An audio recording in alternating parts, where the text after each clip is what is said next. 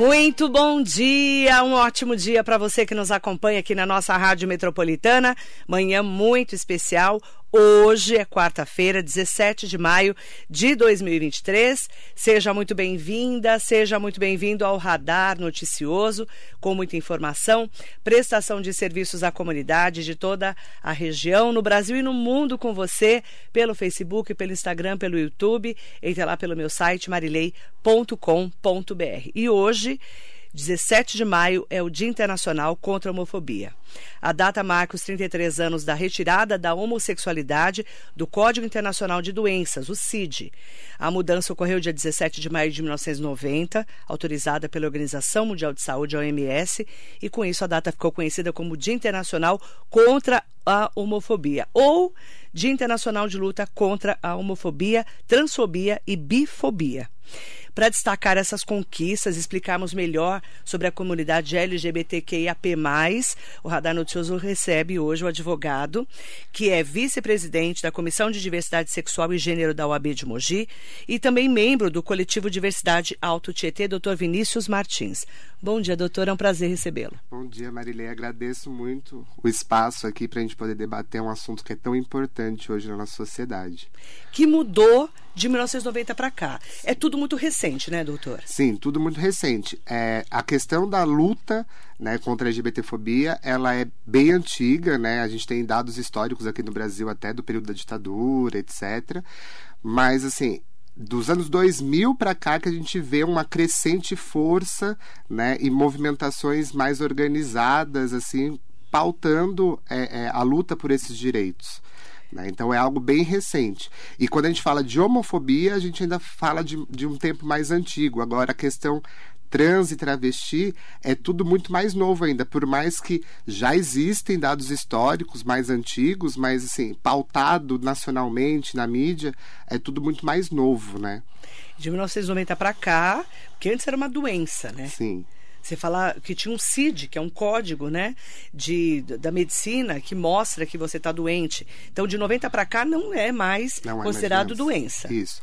É, a, a, a, homossexualidade ela era cadastrada lá na, na parte das, das doenças psiquiátricas, né, é, tendo classificando como um desvio psiquiátrico Sim. a homossexualidade, e aí a OMS afasta isso, entendendo que é, é uma coisa natural da pessoa, né? E agora, há pouco tempo, em 2019, iniciou-se a discussão também na OMS para retirar a transexualidade também do, da, do CID. Né? Inclusive, hoje a gente está utilizando o CID-10 e quando vier a publicação do CID-11, a transexualidade ela já não vai mais constar, porque isso já foi aprovado também na OMS, retirar a transexualidade do cadastro de doenças. Homossexualidade é o quê? A homossexualidade é a pessoa por exemplo, do, do, do gênero masculino que tem é, relações afetivas e sexuais com uma outra pessoa do gênero masculino. Então, são pessoas é, do mesmo gênero que se relacionam. Mulher com mulher, homem com Isso. homem. Isso. Ok. E transexualidade, A que muita gente não entende ainda. Isso. É que uma, uma discussão que é sempre difícil da gente de fazer algumas pessoas compreenderem é que dentro da LGBTQIAP+, uhum. né, existem ali letras que se referem à sexualidade e existem letras que se referem à identidade de gênero, uhum. né? No caso, a transexualidade é uma identidade de gênero, né? A pessoa, ao nascer, ela foi designada com um sexo, de acordo com a biologia, etc, né? Verificou-se ali, nasceu, ah, é menino né? Aquela coisa do ultrassom, ah, um menino, uma menina. Só que no decorrer da, da vida, essa pessoa ela se reconhece enquanto, é, no caso, nasceu um menino, mas se reconhece enquanto uma menina, né? É uma questão de que a identidade dela não está adequada ao corpo, né? Então essa pessoa é transexual, né? E não se falava disso, né? Não você falava assim, nossa, meu filho fala que é mulher, minha filha fala que é homem. Mas não se discutia esse assunto, não é, doutor? Sim, é, é, é, bem recente, assim, esse debate crescente, né? E eu acho que é muito importante isso até para poder as famílias poderem compreender né, o que o que é tudo isso, né? Porque as pessoas que não têm contato com essa pauta acabam ficando perdidas mesmo, uhum. né? E a gente até compreende que é uma, uma dificuldade também para muitas pessoas compreenderem é, é, ter esse conhecimento de imediato, né? Precisa ser pedagógico também, né? Mas ultimamente a gente tem conseguido avançar muito nesses debates. É, o papel do rádio também é esse, né? Trazer para o rádio, para a internet, é, discussões como essa, principalmente em datas tão importantes como a nossa Sim. de hoje, né? Sim. Esse é o ponto. Mas aí fala, ó, doutor, Dia Internacional da Luta contra a Homofobia, que a gente já falou, transfobia e bifobia. O que, que é bifobia? A bifobia é o preconceito contra bissexuais né? Que Daí... é a pessoa que gosta de homem e de mulher? Isso. Seria isso? Isso. Isso, isso é um bissexual. Isso. Então, é, todos esses preconceitos hoje é essa luta contra. É, o, atualmente, né, os movimentos é, é, pautados na questão LGBT, eles colocam o 17 de maio como o dia de combate à LGBTfobia. LGBTfobia. Para poder abarcar todo... Todos. Isso. LGBTfobia. Isso. Até que é fobia a qualquer um desses gêneros Isso. e dessas pessoas. É importante falar também que é, uma pesquisa recente, eu quero que o doutor Vinícius Martins comente, que a gente levantou, fez um levantamento de uma pesquisa muito interessante publicada que revela que uma em cada quatro pessoas trans está desempregada. É o maior índice de desemprego entre as comunidades que compõem a LGBT, né, LGBTQIAP+. Lésbicas, gays, bissexuais, trans, queer, intersexo, assexuais e mais. Entre os assuntos, eu gostaria que você avaliasse os direitos civis e o crescimento do número de casamentos entre pessoas é, da LGBT, é, LGBTQIAP+. Tá. A questão aí da, da empregabilidade da, da, população trans e travesti é um grande problema, né? Porque é, a pessoa, quando ela é lésbica, gay ou bissexual, se ela quiser, e ela não é obrigada a isso, mas se ela quiser é, esconder isso e guardar isso para para a intimidade dela, etc., ela consegue. Né? Porque é uma expressão de, de afeto e de sexualidade. Então, ela não precisa é, objetivamente estar expondo essa sexualidade dela para a sociedade.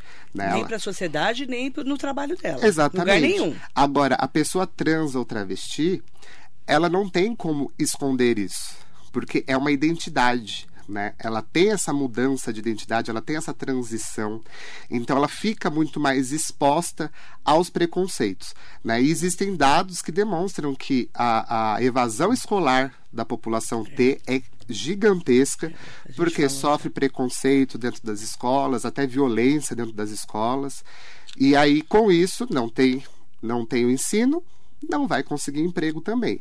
E mesmo quando tem o ensino, também existe um grande dificultor para conseguir emprego. A empregabilidade dessa população é muito baixa, né? Pelo puro preconceito, né? De não querer contratar uma pessoa trans ou travesti. E aí um grande avanço que, que temos há pouco tempo foi a decisão do STF que garantiu a retificação de documentos dessa população diretamente no cartório porque antes precisava ter um processo judicial para que pudesse fazer essa retificação de documentos, para que pudesse colocar ali o nome de acordo com o gênero e readequar o gênero na certidão de nascimento. Hoje, essa pessoa ela consegue ir diretamente no cartório e fazer esse procedimento sem ter que provar nada para ninguém, sem ter que fazer exame de nada, sem ter que fazer cirurgia, inclusive. Né? O STF reafirma isso. Não é necessário ela pode sequer. mudar de nome de acordo com a sua identidade. Isso, isso. Sequer necessária a cirurgia. Não tem que se exigir a cirurgia para essas pessoas, até porque essas cirurgias são muito caras, né? E a fila pelo SUS é gigantesca.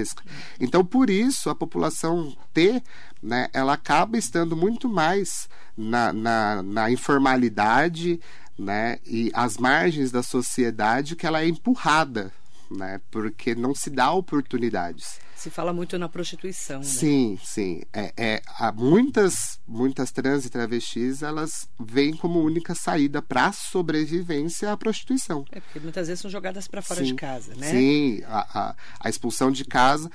É do, muito de, comum, né, doutor? De LGBTs como um todo, mas da população T é muito maior. Né? Você falou em transexual e o que, que é travesti? travesti?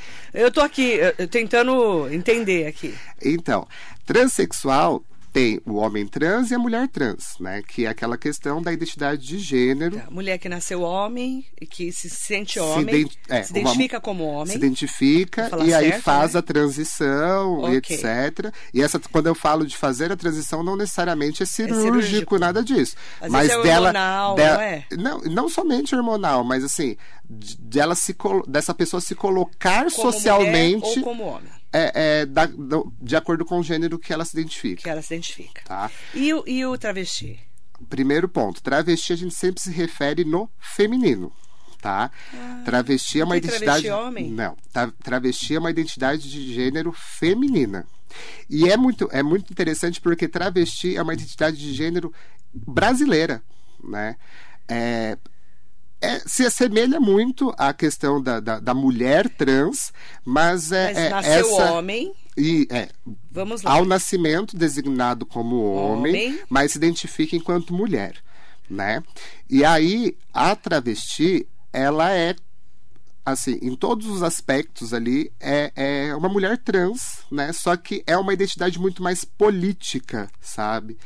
É, existem até documentos históricos assim de que é, travesti se coloca enquanto travesti a, até a um, um, uma fala que foi muito interessante foi da, da Linda Quebrada, quando ela estava no Big Brother. Ah, eu acompanhei por, né? causa, de, por causa disso. Ela, ela, quando ela se apresenta lá no, no Big Brother, falando quem era a Lin, ela fala que ela não era homem nem mulher, ela era travesti. Eu percebi, né? eu, eu participei, eu fiz questão de, de prestar atenção. Então ela fala: eu não sou nem homem nem mulher, eu sou travesti. Porque é uma identidade muito mais política de resistência, né? E, e essa resistência é muito histórica, né? Existe, é, aconteceu lá no, no, final da ditadura, na época que a, a a AIDS estava em ebulição hum. e ainda era colocada como uma doença homossexual, é, né? Doença, Chegou a ser chamada de peste gay. de peste gay, etc. Eu cobri essa fase. No, no Brasil existiu, na, na, no estado de São Paulo existiu uma operação da polícia que era a Operação Tarântula. Né? a Operação Tarântula ela era para fazer uma higienização social referente à questão da, da peste gay que era uhum. colocada. Uhum. Então ali muitas travestis que, que estavam na, nas ruas, etc., foram mortas à luz do dia. Por causa disso. Né, por causa de, dessa higienização social Sim. que estava sendo colocada. Uhum. Né? Então, é, é, muito mais uma identidade política ali de, de, de, de resistência. Né? E, e, aí você, é, como advogado, né? Você está há nove anos exercendo o direito na uhum. advocacia. Uhum. É, como que você enxerga ainda hoje o preconceito? Então, é, hoje ainda a gente vê demais, né? Muito. É muito.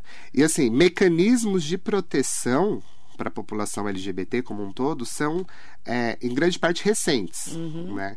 No estado de São Paulo, a gente tem a Lei 10948, que ela é de 2001 né?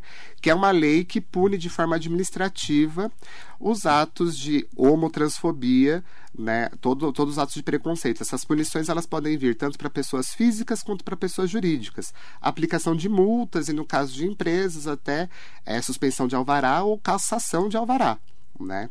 Só que essa lei é pouco conhecida. Então, por mais que ela vá completar esse ano 22 anos, né, ela é pouco utilizada. Uhum. E aí, em 2019, o STF, é, após uma provocação, uma ação declaratória de omissão constitucional, é, entendeu que o, o, Poder Legislativo estava em mora constitucional. O que, que é isso? Que o Poder Legislativo não tinha é, feito o que ele deveria ter feito para a proteção de uma camada da sociedade. Uhum. E aí ele determinou no, na, na ação, nessa ação que, enquanto não viesse uma lei específica para os atos de preconceito contra a população LGBT, seria aplicada a lei do racismo. Então, hoje, existe a criminalização, sim, da LGBTfobia tá? Mas isso veio pelo STF. E é muito interessante a gente analisar o que veio após isso. Porque o STF vai e julga essa ação, declara essa mora constitucional, declara que o STF estava, que o, o Congresso Nacional estava omisso, né, quanto a essa matéria, porque inclusive nesse, nesse, nesse processo foram apresentados diversos dados mostrando os índices de violência e de mortes violentas, uhum. né? E, e aí, quando o STF julga isso, existe uma repercussão dentro do Congresso. Hum. Só que essa repercussão não é para legislar e criar uma lei específica para punir esses atos de, de homotransfobia, uhum. e sim para caçar a decisão do STF. Ah, para você ter noção, Marilei, a primeira lei para criminalizar, para tornar crime os atos de homotransfobia, ela chegou no Congresso Nacional em 2001. Quer dizer, há 22 anos. 22 anos. É muito recente. Só que assim, a gente fala. É interessante você falar isso, porque você vê, 2001 para 2023. E esse processo ele chegou a ser aprovado na Câmara dos Deputados em 2006, foi para o Senado. Quando ele vai para o Senado, de lá nunca mais saiu. Parou ali. Parou. Né? Por diversas vezes. Qual que é a sua análise sobre isso? É, é, é uma, uma atuação de alguns setores dentro do, do Congresso para impedir a são, aplicação dessa as lei. bancadas evangélicas, geralmente? É, são, eu, eu, digo que são as bancadas mais conservadoras, conservadoras. porque não, não só né, é, essa bancada evangélica. Os mais e, conservadores. E, é, é, porque colocar o evangélico nesse ponto eu acho que é, é complicado. Eu acho não, que eu, eu não estou falando são, mal dos evangélicos, não. São é, de Deus, tá? bancadas conservadoras, conservadoras que, assim, não, não, não olham para a violência existente contra essa população. Existe no Brasil o Grupo Gay da Bahia, que eles fazem um documento histórico já há mais de 30 anos, que eles fazem anualmente um dossiê de mortes violentas da população LGBT. E aí, o que são essas mortes violentas? São tanto assassinatos quanto suicídios também causados né, em decorrência dessas violências, porque o índice de suicídio também é alto. Né? Não e, só de assassinatos. Não só de assassinatos. E aí, esses dados que, que eles vão compilando anualmente, é, é, é, muito, é muito interessante a gente analisar esse dossiê porque a gente não tem métricas oficiais sobre essas, essas mortes violentas. Então, esses dados eles vêm a partir de pesquisas, né? Notícias de jornal, é, de, de, movimentos sociais organizados que denunciam as Como mortes, aqui etc. Várias. Sim, que denunciam as mortes. Então, por mais que sejam dados extraoficiais, esses dados são alarmantes alarmantes mesmo, assim, são números que mostram uma crescente violência. Né? E mesmo com a criminalização, não houve uma redução dessas mortes ainda. E o que fazer em relação a isso? O que fazer? Eu entendo que é necessário políticas públicas efetivas, né? Começar que, que o Congresso, que, que as casas legislativas, os governos locais, estadual, e nacional crie políticas públicas efetivas de proteção, né? Uhum. É, no caso, quando a gente fala da questão da, da população trans, tem que ter mecanismos para poder inserir elas no mercado de trabalho, inserir, é, é, garantir a educação, né? Eu acho que um processo de conscientização e pedagógico é necessário, das pessoas compreenderem, né, que tem que se respeitar a, a, a, orientação sexual do outro, a identidade de gênero do outro, né? E que é, a existência dessa outra pessoa em nenhum momento ela vai ofender a sua existência, ofender a sua família, né? É, é respeitar a existência do outro. Eu acho que isso é muito importante. Eu quero mandar bom dia especial para todas e todos que estão acompanhando a nossa entrevista com o Dr. Vinícius Martins nesse dia tão importante, né, de combate à homofobia, LGBTfobia. O Sidney Pereira, Arineuza Vieira, bom dia, Arineuza. Everton Nascimento está aqui conosco, bom dia. Bom dia também para o Rodrigo Valverde, grande doutor Vinícius, parabéns pelo domínio sobre a causa, pelo ativismo e sabedoria em conscientizar uma sociedade com uma cultura homofóbica milenar. Bom dia, Rodrigo. Bom dia para você também. Mandar bom dia. A Arineuza Vieira está falando agora, é preciso acabar com o preconceito com a pessoa idosa LGBT.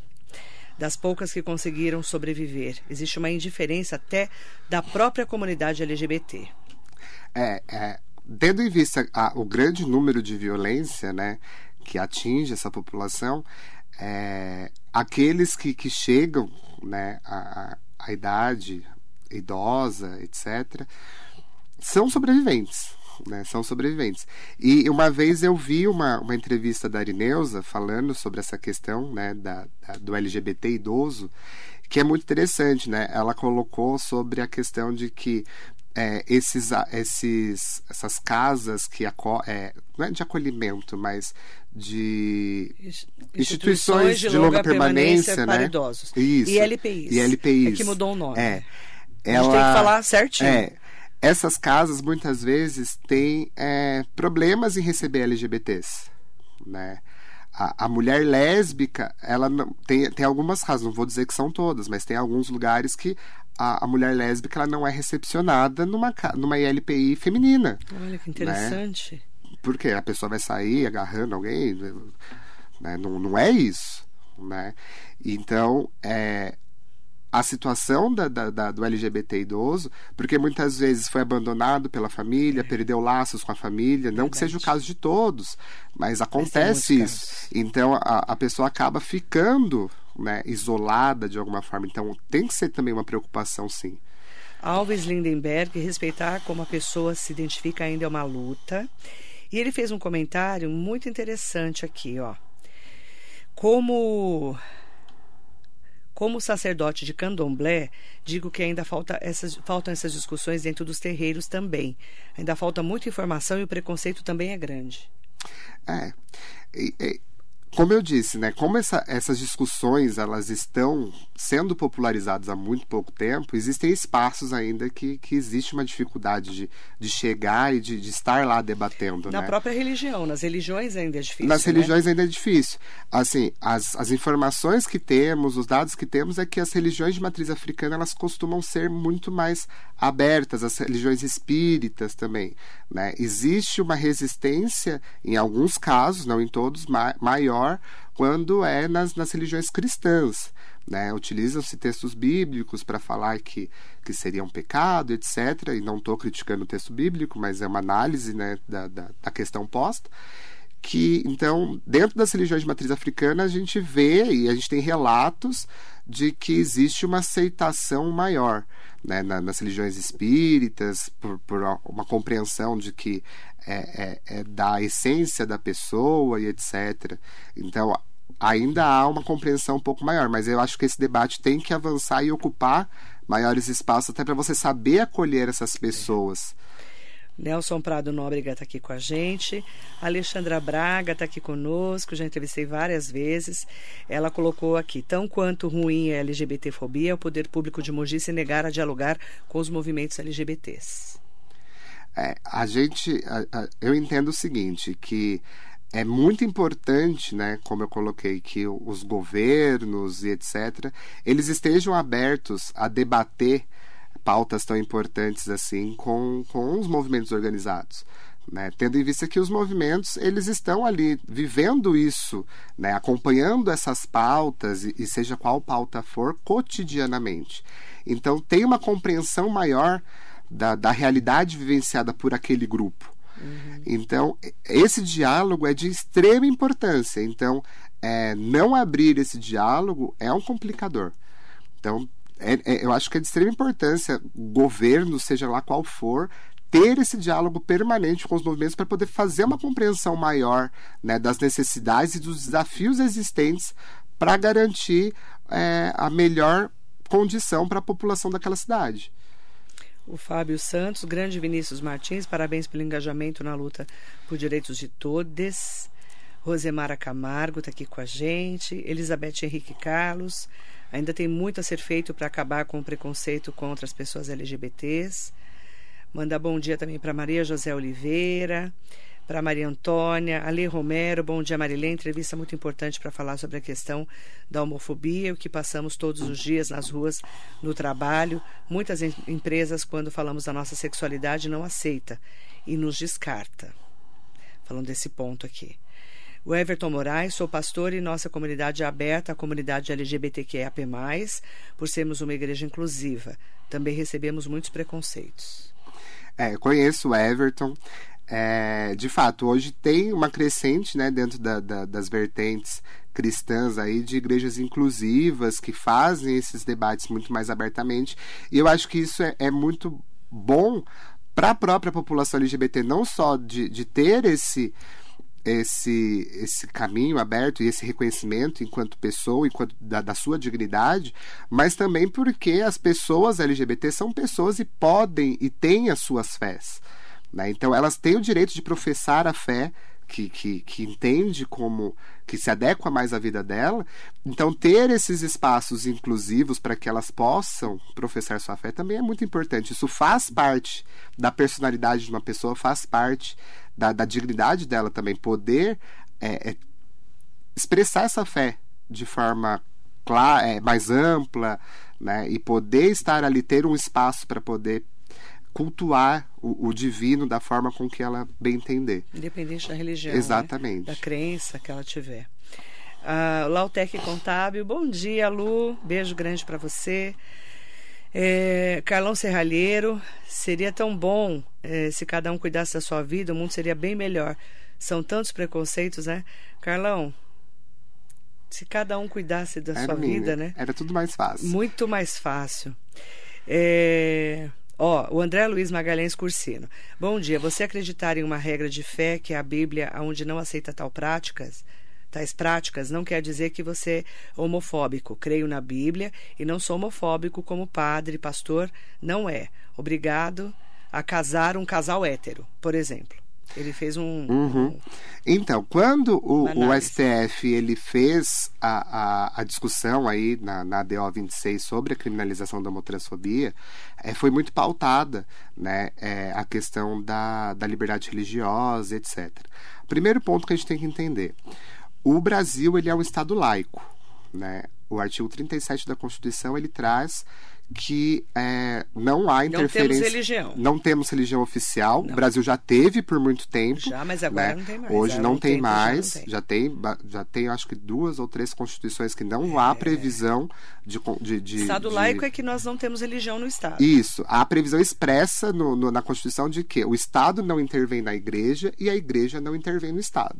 Né? É uma separação entre essas duas instituições.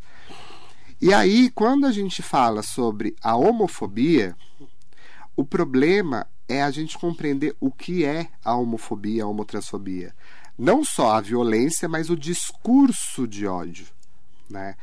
É, existe, eu tenho a compreensão de que é, a, as igrejas elas não estão obrigadas a casar fazer o casamento contrário à sua doutrina.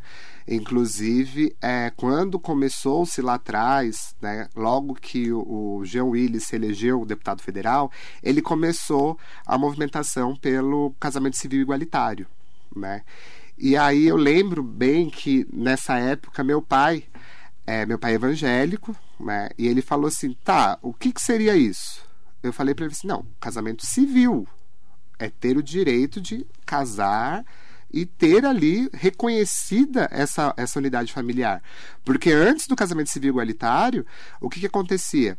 A, a, as pessoas LGBTs elas faziam um é como se fosse um contrato empresarial né? era uma união de fato que era reconhecida né? não era um casamento não tinha os mesmos direitos estava em, em desigualdade né? aí eu falei assim então é só no civil eu, é em nenhum momento se falou de ter o casamento religioso obrigatório. Né? Porque o Estado também tem que respeitar a doutrina. O problema é como você faz essa negativa de, de, de não celebrar esse casamento.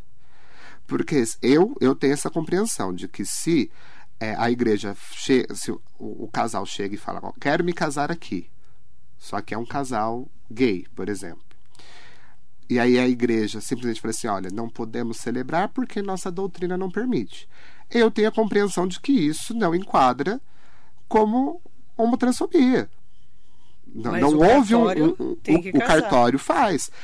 Porque Agora, é lei, né? o problema é se nessa negativa existe algum tipo de humilhação, algum tipo de exposição, algum tipo de discurso problemático ali. Aí sim a gente enquadra a homofobia. Agora, só falar minha doutrina não permite, eu não posso celebrar. Uhum. Porque se a gente for ver, fazendo um paralelo, na Igreja Católica, por exemplo, né? é, não, não sei como está hoje, porque já tem um tempo que eu não frequento a igreja católica, mas é, não pode haver o casamento se as duas pessoas ali, né, o homem e a mulher, no caso, é, não, não forem batizados e crismados. É uma exigência de que tem que ter a crisma, tem que ter os sacramentos. Então, se você fala, se a pessoa não tem o sacramento e quer se casar ali, é um preconceito contra essa pessoa porque ela não, não tem o sacramento? Não, é só uma doutrina.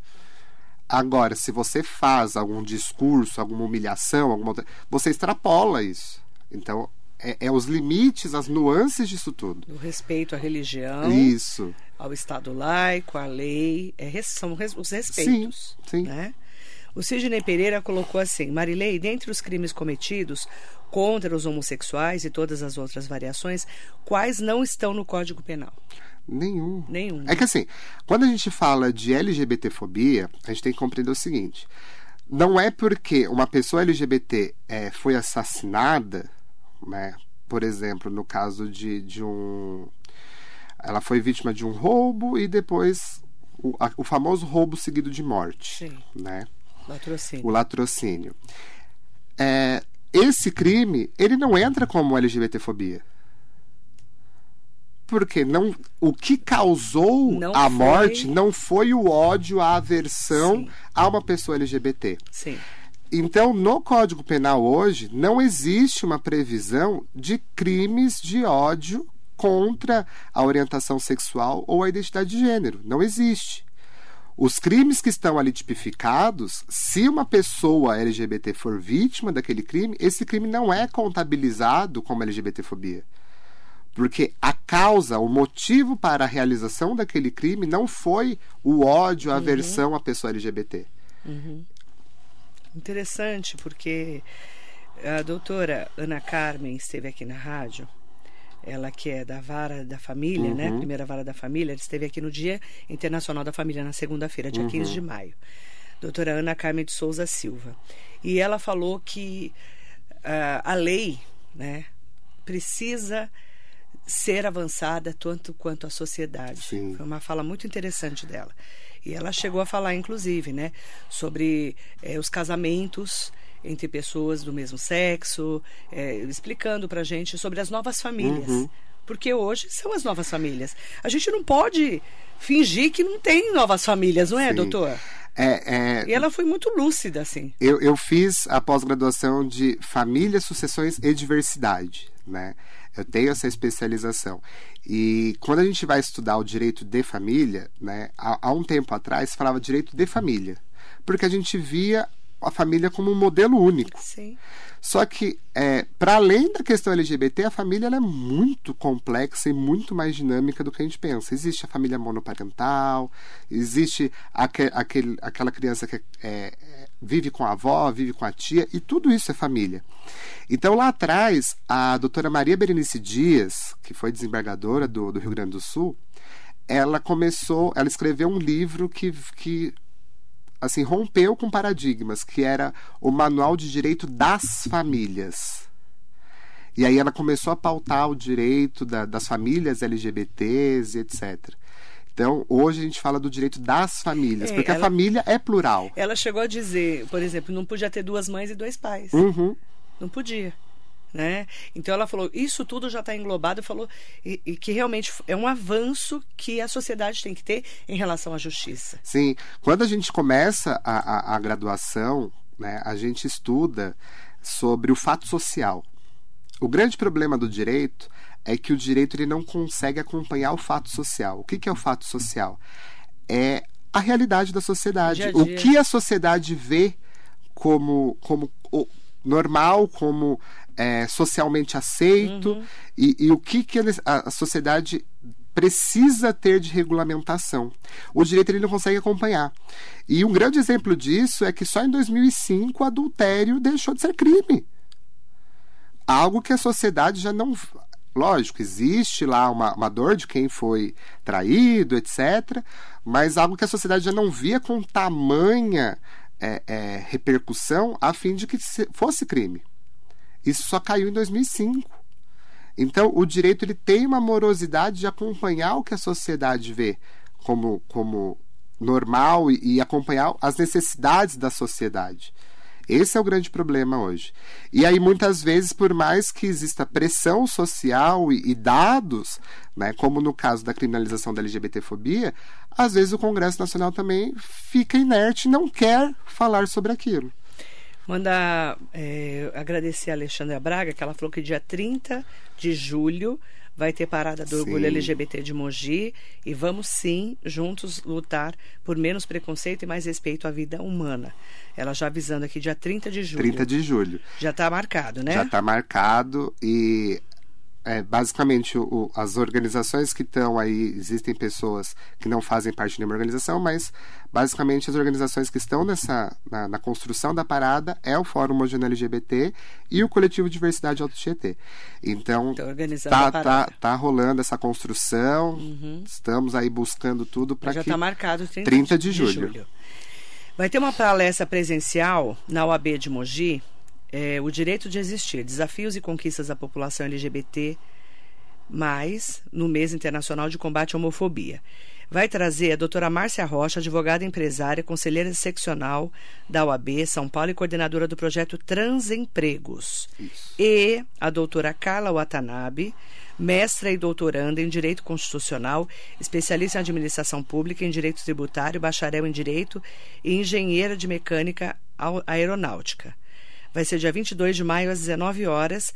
É, é, importante falar sobre esses desafios e conquistas da população desse direito de existir. Sim, porque assim, quando a gente fala de, de regulamentação desses direitos, é muito a luta para que essas pessoas e toda, toda a população LGBT possa existir né? Porque hoje o grande desafio é existir, porque existe a violência, existe a, a, negativa do emprego e, consequentemente, a negativa de renda.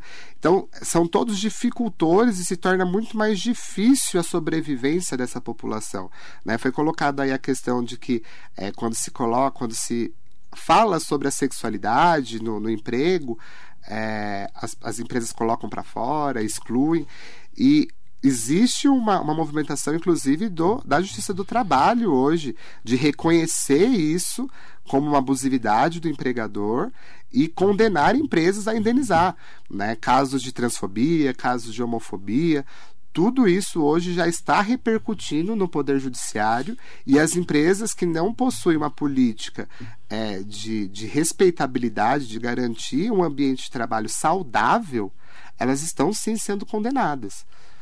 É importante, então, para quem quiser maiores informações, o dia 22 de maio vai ter, então, essa palestra presencial, 19 horas, aqui na Casa da Advocacia e da Cidadania de Mogi, tá? Na OAB de Mogi. Para quem quiser, se inscreve ah, no arroba é, OAB Mogi das Cruzes, tem lá o forms para você, né, o formulário para você se inscrever. É importante que você se inscreva até para né, ter a entrada é, controlada, porque tem público, é, tem a, espaço, a lotação, limite né, limite de espaço, né, lotação máxima. E agradecer muito ao doutor Vinícius Martins, que está aqui hoje, é, além de advogado, né, vice-presidente da Comissão de Diversidade Sexual e Gênero da OAB de Mogi, membro do coletivo Diversidade Alto Tietê, falando sobre esse assunto tão importante, tão atual, né, que a gente precisa estar é, sintonizado é, não só na rádio, né? Mas também nas redes sociais, mas também nos assuntos, né? É, eu falo que muito é ignorância, viu, doutor? Porque às vezes a, a, é, a, gente vê até jornalistas, formadores de opinião falando alguma coisa, por exemplo, falar em asilo. A gente está falando de uhum. LPIs. Você não pode mais falar asilo, Sim. né? É instituição de longa permanência para idosos. Então você, você tem que se atualizar. Sim, é, e a ignorância, quando a gente fala de ignorância, não é. É ignorar o fato. É, é de não ter o conhecimento, né? Exatamente. né? Por isso, eu acredito que, é, principalmente quando a gente fala da, de, de, da população LGBT, a gente precisa muito ser pedagógico. Né? A gente As precisa explicar para as pessoas, para que tenha uma compreensão, porque além de, de, de todas as dificuldades existentes para essa população, ainda tem muita informação falsa falando que, que busca privilégios, que, que, que vai acabar com isso, que vai acabar com, com aquilo, e não é isso. Uhum. Né? Então, acho que a gente passar o conhecimento e ter um espaço como esse para a gente poder falar sobre isso, acho que é muito importante. Para a gente poder é, quem sabe, hoje, depois dessa conversa, a gente tem menos um LGBTfóbico aí na rua. É. Esse é o papel também do rádio, da comunicação. É, a gente fala muito de trazer o conhecimento para o dia a dia da sociedade. Por isso que hoje o doutor Vinícius Martins está aqui com a gente. Obrigada, doutor. Eu que agradeço o espaço, viu? Muito obrigada. Para você que nos acompanha, espero que você também tenha aprendido como eu um pouquinho mais sobre esse assunto, até para a gente poder quebrar preconceitos e principalmente respeitar todas as pessoas. Obrigada e muito bom dia.